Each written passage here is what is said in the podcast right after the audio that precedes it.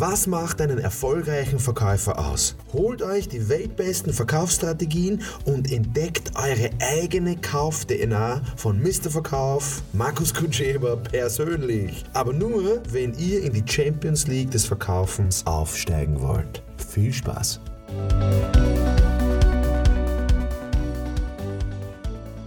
Ja, jetzt haben wir das Thema, wie kommen wir von der Preisdiskussion weg? Das ist äh, ein wirklich, wirklich häufiges und spannendes Thema, vor allem bei den Verkäufern, die dann zum Vertriebsleiter kommen und sagen, ja, und ich habe so eine Preisdiskussion. Ähm, das, das kann ich einfach nicht verstehen. Weil, wieso muss ich Preise diskutieren?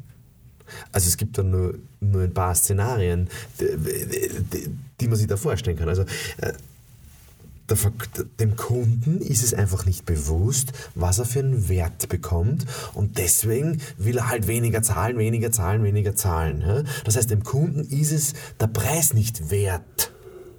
Das bedeutet, dem Kunden ist es, also er versteht den Wert nicht. Wahrscheinlich ist der Verkäufer strahlt er das aus. Also er strahlt einen geringen Selbstwert aus und das überträgt sich auf den Kunden und der Kunde sagt dann, okay, es ist ihm das nicht wert. Und deswegen habe ich eine Preisdiskussion. Aber du hast nicht die Diskussion über den Preis, sondern die Diskussion über den Wert. Ähm, das ist mal der, der erste Punkt, wenn es um diese Preisdiskussion geht. Ähm,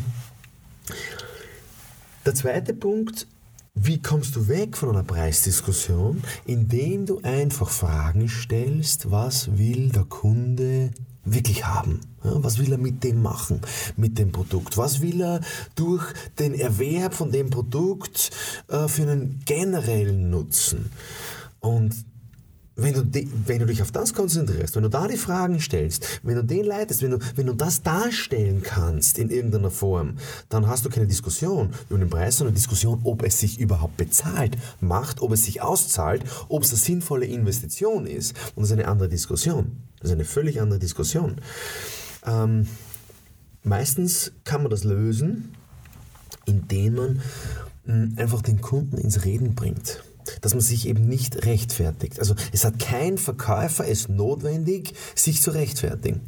Und was für Verkäufer gilt, die Produkte verkaufen, gilt auch in Beziehungen, wenn du deiner Frau, deinem Mann, deinem Partner irgendwas verkaufen willst. Also es hat sich, es hat niemand Not, äh, sich zu rechtfertigen, sich zu verteidigen, sich da in, in, in eine Preisdiskussion hinein zu, äh, also manövrieren lassen. Ähm, also machen wir das Beispiel, ähm, wo fast jeder reinfliegt in Beziehungen, wenn ich zum Beispiel sage, so Schatz, ähm, was hältst du davon, wenn wir ins Kino gehen? Das heißt, ich möchte meiner Frau das Kinogehen verkaufen. Und meine Frau sagt, warum? Warum willst du ins Kino gehen? Und wenn ich mich jetzt anfange zu argumentieren, äh, deswegen, ich möchte mit dir ins Kino gehen, weil, ich möchte mit dir ins Kino gehen, weil, ich möchte und so weiter, ja, also das, da verliere ich, weil dann wird es eine Diskussion. Warum wird es eine Diskussion? Weil derjenige, der warum fragt, löst unbewusst aus eine Rechtfertigung von meinem Gegenüber. Deswegen zwei Regeln um von der Preisdiskussion wegzukommen. Kein Warum zu fragen oder warum nicht, es nicht zuzulassen und sich niemals, niemals, niemals, habe ich schon niemals gesagt, niemals rechtfertigen, das Argument, was ich in meinem Kopf habe. Weil da verliere ich. Verliere ich an Energie, ich verliere an Augenhöhe, ich verliere an Wertigkeit. Ähm, welche Möglichkeiten gibt es jetzt? Wenn ich sage, äh, Schatz, was hältst du davon, äh, wenn wir ins Kino gehen? Also da bin ich einfach zu schnell. Ich bin da einfach viel zu schnell. Sondern ich müsste sie prinzipiell fragen, Schatz, ähm, findest du es ähm, gut, wenn wir wieder mal Zeit miteinander verbringen? Schatz, ähm, hast du gehört von dem einen Film? Ähm, ähm, Schatz, macht's für dich, äh, würde es dir Spaß machen, wenn wir mh, mm, wieder mal Zeit füreinander haben, wenn wir was gemeinsam machen. Beziehungsweise, was erwartest du dir grundsätzlich von unserer Freizeitgestaltung? Schatz, wie, wie, wie siehst du unsere, mh, hm, unsere Hobbys? Findest du, haben wir äh, genügend, Hob äh, genügend Zeit in unsere Hobbys investiert. Das heißt, jetzt möchte ich schauen, dass sie, mein Kunde quasi, über das redet, was ich eigentlich haben will. Und dann kann ich fragen, was hältst du davon, wenn wir ins Kino gehen? Und wenn sie dann sagt, mm, nein, ja, dann, dann ist nein. Ich kann niemanden zwingen. Es ist ja alles freiwillig. Und ich möchte, dass sie ja freiwillig sagt, ja, ist eine gute Idee. Aber die, der Kunde sagt nie nein. Also wenn du mal genauer hinhörst, es ist, immer, es ist immer mein eigener Gedanke, wo ich glaube, dass der Kunde dann Nein sagen wird, aber so richtig Nein ist es nicht.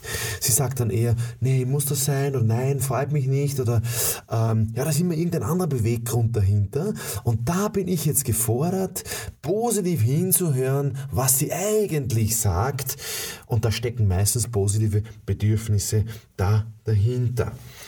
Ähm, das heißt, Gegenfragen, positiv gegenfragen, nicht rechtfertigen und hinhören, was ist ihr Bedürfnis. Äh, ich bin nicht der Meinung, dass man jeden Menschen alles verkaufen kann. Ich bin aber der Meinung, dass man, ähm, dass sehr viele Menschen viel zu früh aufgeben und nicht genau hinhören und viel mehr möglich ist, als man sich vorstellen kann. Deswegen ähm, die Preisdiskussion entweder nicht zulassen und wenn sie da ist, die Preisdiskussion, dann bitte Fragen stellen, Fragen stellen, Fragen stellen, positive Fragen stellen und ja, keinen Rabatt geben. Und das wünsche ich euch. Gebt keinen Rabatt. Rabatt ist ja bekanntlich eine Stadt in Marokko und setzt euch durch. Alles, alles Gute dabei. Ich freue mich von euch etwas zu hören, wie ihr das macht. Jeder macht es ja bekanntlich anders. Alles, alles Gute.